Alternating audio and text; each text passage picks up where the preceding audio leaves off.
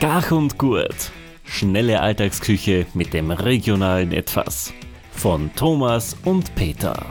Hallo miteinander. Halli, Heute hallo. kochen wir wieder. Yes, yes. genau, der Thomas und der Peter. Mhm. Und wir haben ja ganz ein schlechtes Gefühl für den Jahreswechsel. Naja, zumindest die Medien reden uns das permanent ein, da könnte Genau. was passieren. Sehen genau. Nein, wir haben uns gedacht, was passiert jetzt, wenn man im Winter keinen Strom zum Kochen hat? Die meisten haben ja doch von uns einen Stromherd, manche vielleicht einen Gasherd. Da haben aber die meisten kochen doch mit Strom aus Energieträger. Genau. was da wir jetzt, wenn das nicht verfügbar ist, was Wird konnten wir uns da äh, äh, ausrichten? Und wir haben da ein Buch gefunden Ja, vom österreichischen Koch, äh, Bundesheer, Bundesheer, ja. Ähm, wo sie mehr oder weniger komplizierte Gerichte vorstellen, die man mit sehr wenig Aufwand auf einen Gaskocher machen kann. genau. Man, ich muss ja gestehen, ich habe mir das äh, durchgeschaut. Also, Mhm. das sind, finde ich, Rezepte, auf die Kunst selbst darauf, da brauche ich kein unter Anführungszeichen Kochbuch dazu. Genau. Da sind die Tipps, die es drinnen geben. Also bevor es zu den Rezepte kommt, fast besser als die Ja, die Rezepte an sich. Bevorratungstipps oder Ja, da, andere Sachen. Was Nein, ich habe das Vorwort ja ganz lustig gefunden. Also lustig der, der Titel selber. Da heißt er ohne Mampf kein Kampf. ja, genau. Aber wir wollen ja nicht kämpfen, sondern Nein. wir wollen überleben. Ja, also kämpfen ist das Letzte, was wir machen täten. genau. Eher laufen oder so. Ja, schreiend davonlaufen. Äh, Das Vorwort sind dann von einem Bundesheergeneral und auch von der Verteidigungsministerin geschrieben. Mhm. Aber grundsätzlich in der Einleitung, da wird es dann eigentlich interessant und auch sinnvoll. Ja, Ab Seite 9. genau. Also es sind da schon wirklich auch brauchbare Mhm. Tipps dabei und vor allem einen, da mag manche vielleicht schmunzeln, was du den Tipp geben, du sollst kein offenes Feuer oder was in deinen Wohnräumen machen. Jetzt nicht wegen Brandgefahr, sondern du weißt auch an Rauchgasvergiftung sterben kannst. Genau, das hat man in letzter Zeit doch ein paar Mal gehört, in den Nachrichten, dass sie Leute mit so komische Blumentopföfen Ah, die oder Teelichtöfen. Teelichtöfen, die ja brandgefährlich sind, aber buchstäblich brandgefährlich sind. Äh, lasst lieber die Finger weg davon, Ja, das kann gesagt. nämlich äh, ihre Fackel werden. Das entsteht so Genau, viel Hitze, dass dann dieser Wachsdampf zum Brennen anfängt und das ist, Mhm. ist Zunder Ende nie. Oder dass, sie da, da, da, dass man dann glühend, fast glühende Keramikscherben in der Wohnung hat, wenn das Ding zerspringt. Weil wer weiß, wie viel Luftblasen in so einem Tontopf drinnen sind und Mhm. dann springt es auf. Und man Ja. will dann die heißen Scherben nicht aufklauen müssen, wenn sie die in den Teppich reinbrennen oder sowas. Ähm, na, lasst es lieber. Ja, eh, eh. Das nicht, Genau. ja nicht machen. Und das andere Man- ist ja auch nicht, das habe ich Mhm. mir auch nicht mit den Medien gelesen, weil ich weiß nicht, ob da drauf eingegangen wird, stellt auch kein Griller in einen Wohnraum ein. Weil Nein, das, das das klingt jetzt blöd, ja, aber das hat es Mhm. wirklich gegeben, das habe ich gelesen. Ja, es ist ja Gott sei Dank auch so, dass die, dass die Rettungspersonen, die dann kommen, weil da irgendwer im Zimmer liegt, der Kopfweh hat und rötliches Gesicht, das sind dann erste Anzeichen von Kohlenmonoxidvergiftung. Genau. Und die Rettungspersonen, die haben normalerweise einen CO-Schnüffler dabei, äh, sieht aus wie ein Pager oder so, was man im Gürtel mit hat. Mhm. Ähm, und das erste, was man tun muss, da flüchten von da und durchlüften. Äh, das wird dann die letzte warme Stelle, die man gehabt hat, wenn man nicht rechtzeitig draußen ist. Genau. Besser, also sagen wir so, wir konnten ja nur ganz kurz durchlesen oder vorlesen, was da so vorgeschlagen wird. Mhm. Ähm, als erste waren Thomas sein Liebling, die Brotsuppen. Ja, genau. Also das ist ja was, was ich absolut nicht machen kann. Mag, aber okay, an sich finde ich, hat das durchaus seine Berechtigung in dem Ja. Buch, weil altes Brot hast du schnell mal zu Hause. Genau. Die- Brot ein bisschen bisschen ein Suppenpulver, Wasser. Milch. Das geht äh, ratzfatz und sage, ist Mhm. okay, dass man das reingibt. Genau. Beim nächsten, das Eiergericht bekannt, frage ich mich, warum gibt man das da rein? Weil ich sage mal, Eierspeise oder Rührei, ich glaube, das kennt wirklich jeder. Und bei ein bisschen ich- Kreatives schneidet sie halt was rein, was er zu Hause hat. Ich mein, da hätte ich eher mehr sowas wie ein Shakshuka oder was genommen. Mm, ganz ehrlich. Und es gibt da so diverse äh, asiatische Eiergerichte, wo man mit Tomaten oder Dosentomaten und Ei so eine Art Tomatenrührei macht. mhm. Äh, ja. Ja, Aber ich glaube, Eierspeis haben viele, viele Leute schon mal nach dem Fortgehen mitten in der Nacht unter erschwerte Durch- Bedingungen gemacht. Also das würden die meisten schaffen. Ja, und da im Endeffekt ist ja nichts anderes als ein Mhm. Eierspeis, wo du Zwiebel, Paprika und ein bisschen was reinschneidest. Genau. Aber oder ja. auch so eine Art Erdäpfelgulasch oder Soljanka oder so. Ja, Ähm, ein Wursteintopf. Was er auch nicht nicht so wird kann. kein Problem sein. Genau. Man, die Idee Was vom, vom Fladenbrot, muss ich sagen, finde ich Ja. ganz nett, dass man das reingibt. Warum nicht? Kann man auch dann das Rezept ganz gut verwenden als Steckerlbrot für den Mhm. Griller, wenn man Mhm. wirklich mit offenem Feuer dann kochen will. Äh, um einen Stock wickeln, übers Feuer halten, im Freien, wenn man Möglichkeit hat. Und sobald sie sich vom Stock lösen lässt, ist es normalerweise durch. Genau, genau. Also, das muss ich sagen, ist gut. Das Mhm. nächste dann das Nudelgericht. Ja, Ich, meine, ich denke mir, Nudeln brauchen ja sehr viel Energie, dass einmal das Mhm. Wasser warm wird, dass das gekocht ist. Also, da verdust, glaube ich, mehr Energie, als das da bringt. Was Ja, könnte ja anders investieren eigentlich? dann aber Reisfleisch mit Ja. Gemüse. Ja, wie gesagt, das ist so richtig über, überzeugt, hat mich da eigentlich nicht so viel, Nein. aber die, wie gesagt, das Vorwort ist durchaus sinnvoll. Genau. Ja, bitte nicht zu vergessen den quasi Kaiserschmarrn, der auch noch drin steht. Genau.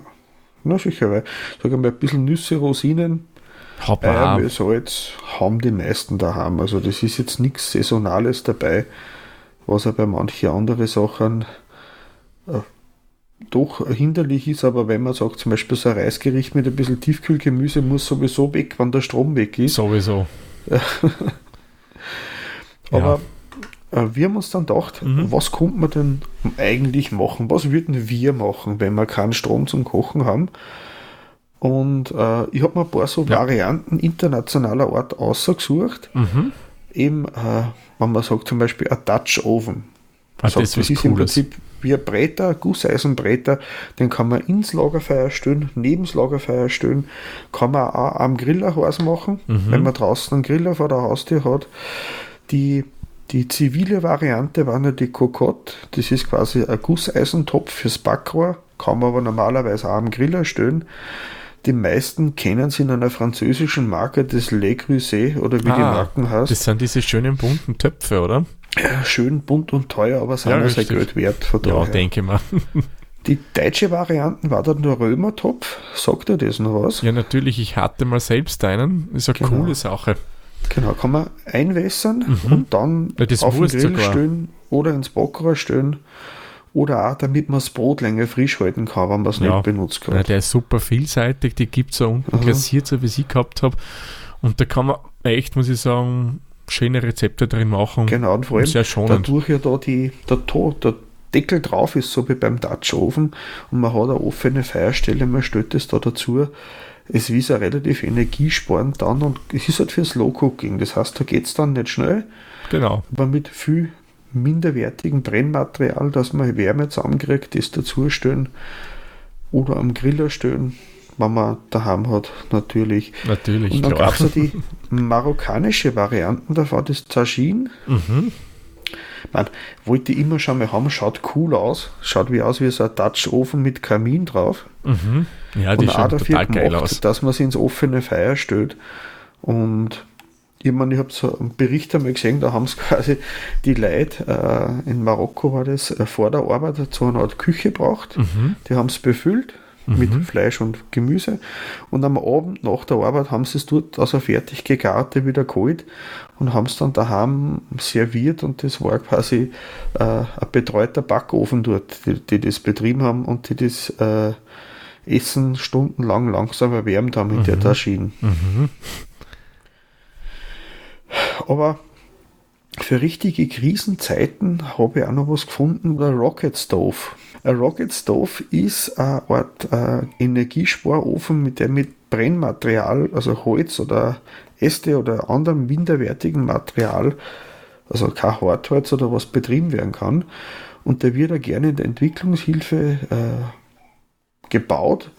Man kann es mobil oder fix einbauen und sollte quasi eine Art Umluftofen mit Low-Tech äh, darstellen, wo man dann mit weniger Heizmaterial ähm, einen, einen, einen, einen Durchzugsofen baut.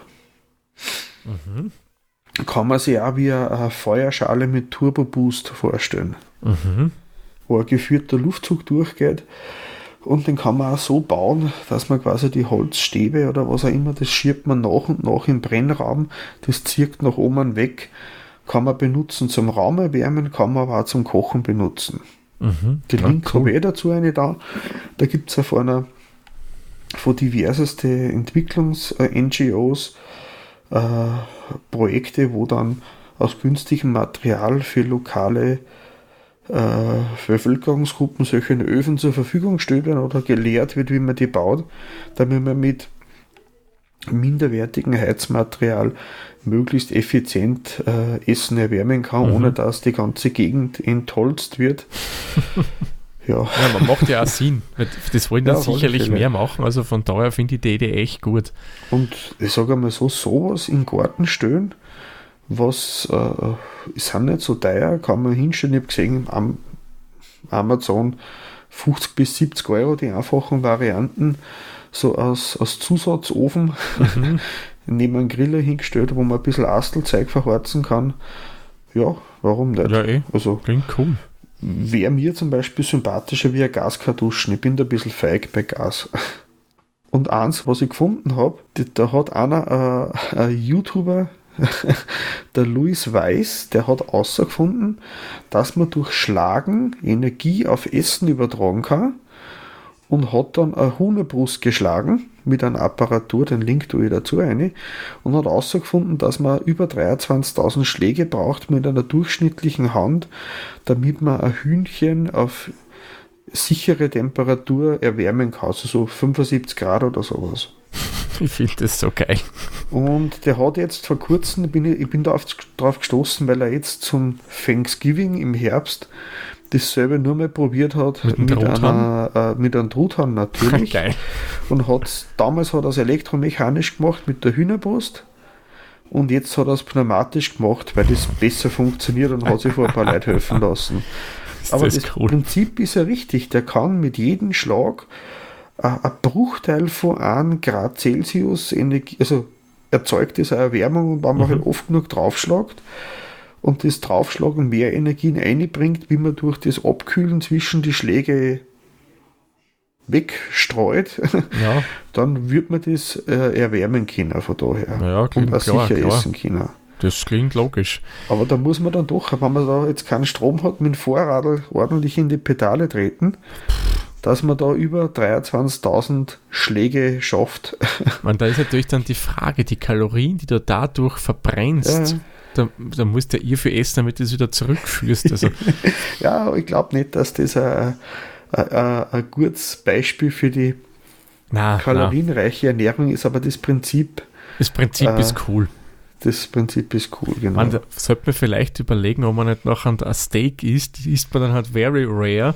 Schlagt man ein bisschen, damit man ein bisschen äh, äh, die, das rundherum vom Fleisch ein bisschen gar ist und der Mitte rot. Mhm. Also das nur eher, aber ich glaube, da schlagst du auch lang. Ja, aber wenn man von, von nach dem geht, äh, sagt der Liver King was? Mm, Liver King sagt mir jetzt nichts, nein. Es ist also ein YouTuber und Fitness-Ernährungscoach, der die, die Primal Lebensform äh, äh, propagiert und wie ein bärtiger Irrer mit künstlichem Sixpack durch den Wald rennt Oh, und leider erklärt, warum man rohe Leber und Fleisch essen sollte, weil das die Steinzeitmenschen damals auch schon gemacht haben. ah ja, naja, das muss ich nicht unbedingt haben. Aber der braucht es nicht kochen. Ist richtig, ja. na, na, na, na, das muss echt nicht sein. Genau. Aber wir haben eine sinnvolle Variante Ja. auch noch. Genau. Thomas, was hast du für eine Variante für ein stromloses Kochen für Weihnachten? Genau, also was man zu Weihnachten gern machen kann und was stromlos ist, sofern man es nur so klassisch hat, wie es wir zum Beispiel haben, ist ein Fondue. Und da sind wir so äh, bei uns daheim halt die großen Verfechter von Suppenfondues. Ja, da kann ich da nur zustimmen. Ja, danke. Nein, bei uns ist es auch mit den Grund, weil man Fettfondue, ja, ist schon cool und schmeckt da gut die Sachen drin, nur es duftet halt im Nachhinein ein bisschen nicht so fein. Und es ist auch nicht ungefährlich. Kann ich dann noch ein paar Ah, Geschichten okay. erzählen. Und deswegen haben wir jetzt dann für Suppenfondue entschieden. Und da werde ich euch kurz eine Variante umreißen, weil wir können das auch in die Shownotes dann reingeben, mhm. äh, die wirklich auch rein nur, wenn wirklich der Strom weg wäre, ihr habt nur einen von Dütopf, den man mit so Brennpaste betreibt, äh, wie sie das nur mit von Dütopf zubereiten könnt. Und zwar, da braucht man einfach eine Rinderbrühe, da könnt ihr locker ein Wasser mit einem Brühwürfel nehmen. Ihr braucht Dosenparadeiser daheim. Ihr braucht eine Zwiebel, eventuell eine Zitrone, das muss nicht sein. Ein paar Kräuter, so getrocknete, haben wir auf alle Fälle daheim. Äh, ein Grana Padano, wenn man noch hat, weil der konnte im Kühlschrank sein und der muss dann irgendwann einmal weg. Ja, und dann braucht man noch ein bisschen Salz und das war es eigentlich. Und dann stellt man den Fondue-Topf einfach rauf auf das, heißt das Rechot, glaube ich, oder so irgendwie. Auf das Gestell, ihr kennt es eh. Und der Zwiebel wird geschnitten, kommt da rein, mit ein bisschen Öl einfach andünsten. Dann gibt man schon das Wasser dazu, die Dosenparadeiser und dann dauert es halt natürlich am Fondue-Topf ein bisschen länger. Wartet man, bis das Ganze kocht. Und wenn es dann kocht, gibt man die Kräuter rein, lasst es ein bisschen köcheln und kann es de facto dann schon auch als Fondue verwenden. Den Graner, den ich vorher erwähnt habe, den kann man dann noch zum Abschmecken nehmen. Die Zitrone genau, wobei wir machen es mittlerweile mhm. schon ohne, aber kann man, wenn man will. Ja, was auch ganz gut ist, weil ja in dem Grana und im Parmesan genauso sehr viel natürliches Glutamat mhm. enthalten ist, dass man einfach die Stickel Rinde einfach in die Suppe unten reingibt mhm. und das Suppe laugt dann das noch aus. Das kann man auch perfekt für Pasta Schutta oder genau. Bolognese verwenden. Als Geschmacksverstärker. Ja, richtig. Das geht ganz gut. Mein mhm. einen Tipp habe ich noch für euch, das habe ich auch in dem Bundeswehr-Kochbuch gelesen. Man, für mich war jetzt klar gewesen, aber vielleicht denkt man nicht so dran. Von Tütopf, wie wir wissen, hat in der Regel ja keinen Deckel. Mhm. Gibt es einfach eine Alufolie oben drüber. Funktioniert mhm. genauso. Genau, mal zum Aufwärmen. Dann kann man den auch ganz gut mit ein bisschen Brennpaste oder mit einer starken Kerzen erwärmen. Mhm. Das, oder geht. warm halten zumindest. Genau, das geht in der Regel ganz gut. Ja. Das wäre dann mal eine einfache Variante von Fondue, das doch ein bisschen anders ja. ist. Und, und wenn man schneller erwärmen will, könnte man den Topfer ganz gut auf dem brennen. Wenn man so einen kleinen Campinggasbrenner hat mhm. mit der mhm. blauen Flaschen. Da geht es dann um einiges schneller, weil das genau. hat natürlich mehr Power ja. als äh, dieses, diese Brennpaste, weil diese eigentlich nur dazu gedacht, dass man bereits erwärmte Flüssigkeiten mhm. warm hält. Ja, ähm, was wir auch gern machen, ist mit einer Rindsuppe mhm. oder mit einer Gemüsebrühe einfach. Mhm. Und die, unsere Varianten, die wir haben, da haben wir dann meistens Würstchen dabei, ein bisschen feingeschnittenes Rindfleisch, feingeschnittenes Hühner, Hühnerfleisch. Und das ist eigentlich dann schon fast ähnlich wie so ein klassischer chinesischer Hotpot. Mhm oder japanischer Hotpot. Und das habe ich auch gar nicht gewusst, dass laut Wikipedia, also ich habe im Internet recherchiert, dass die, die Variante mit Suppe eigentlich äh, eine asiatische Variante ist. Mhm. Und da einige verschiedene äh, Regionen, ob es jetzt Korea, Mongolei, China, Japan, im asiatischen Bereich eben so ein Hotpot oder so ein Suppenfondue ähm, äh, anbieten in verschiedenste Varianten von daher. Mhm, mh. Was halt bei uns auch recht beliebt ist, dann, das sind meistens im Nachhinein, haben wir beim Grillen ab und zu gemacht, einfach ein Schokofondue.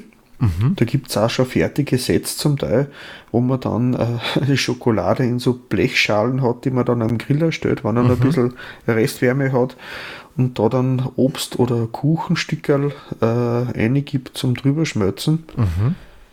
Oder halt das klassische, ich muss sagen, die klassische Fondue-Varianten mit dem Käsefondue habe ich selber noch nie ausprobiert.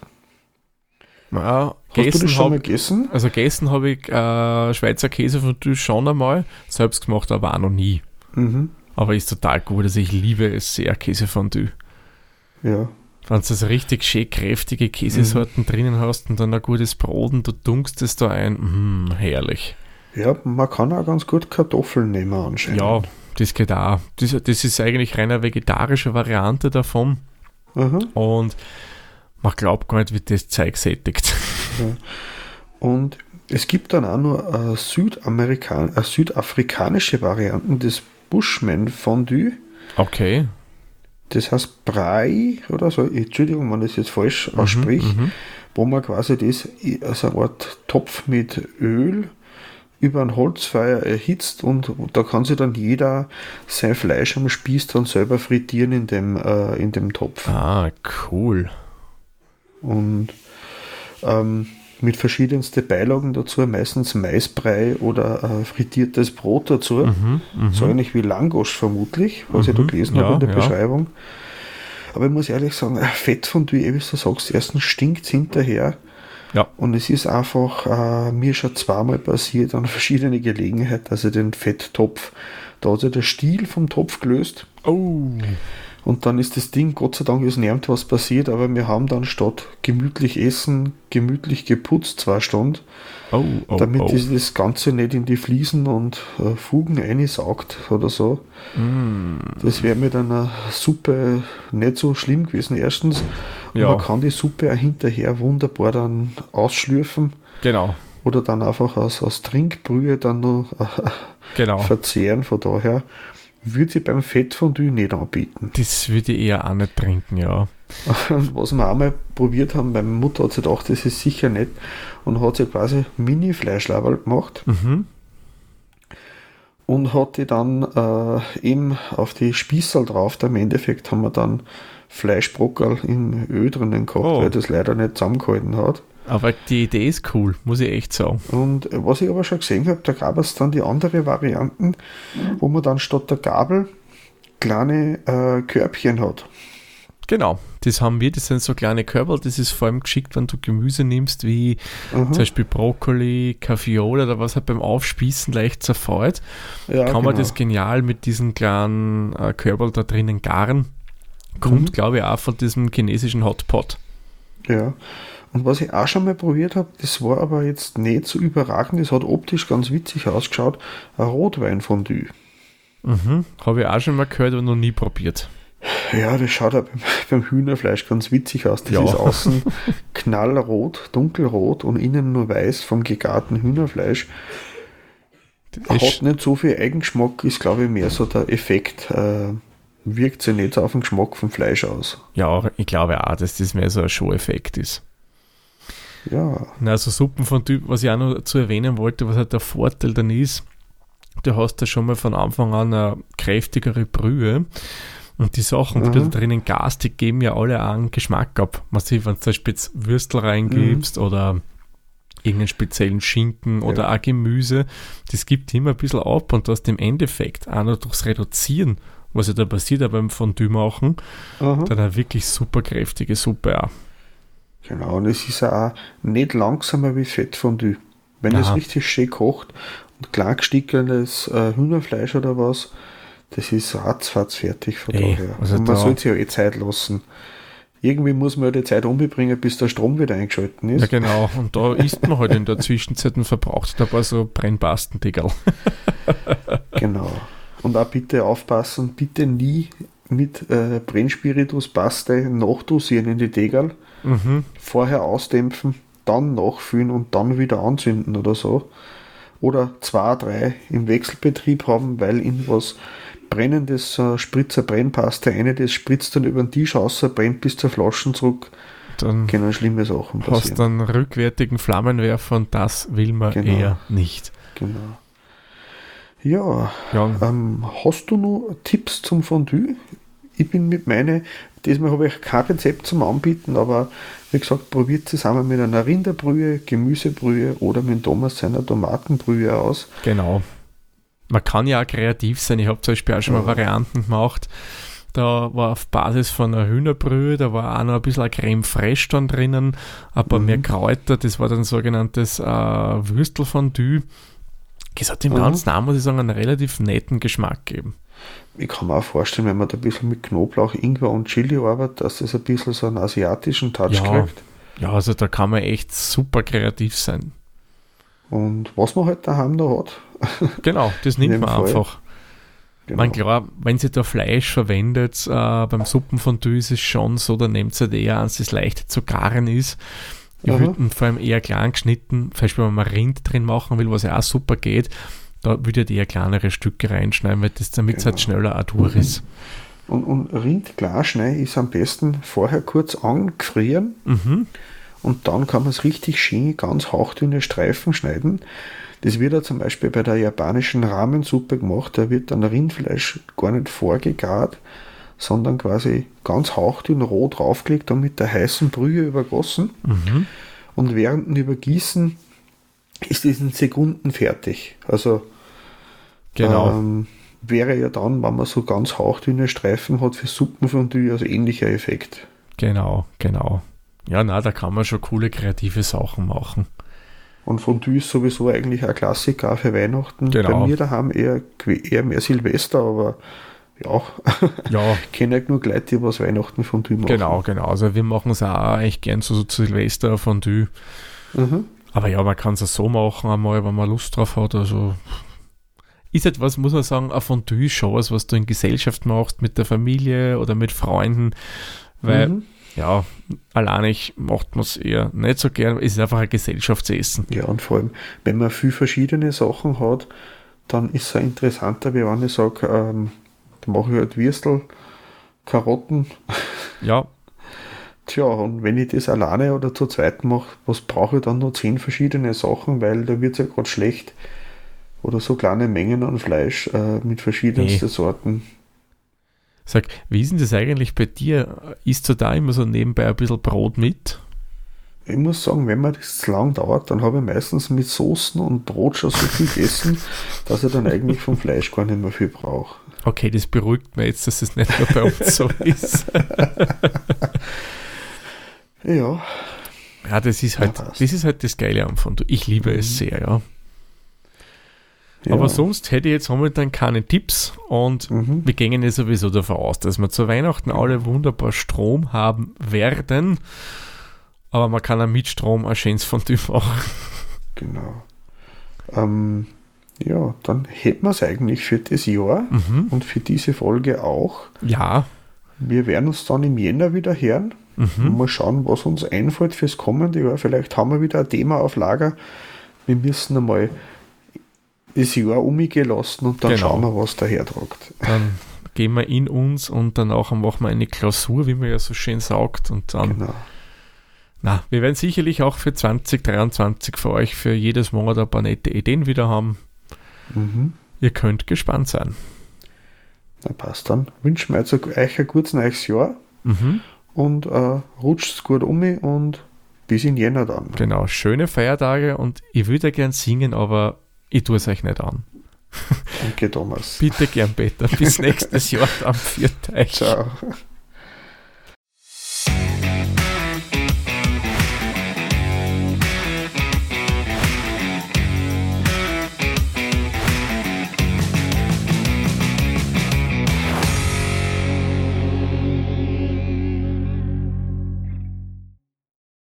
Dieser Podcast wurde produziert von Der Witzer. Wenn ihr uns unterstützen wollt, würden wir uns sehr über eine 5-Sterne-Bewertung bei Apple Podcasts oder anderen uns führenden Plattformen freuen. Weitere Informationen zu dieser Folge sowie andere Podcasts und weitere Projekte findet ihr unter der-witzer.at.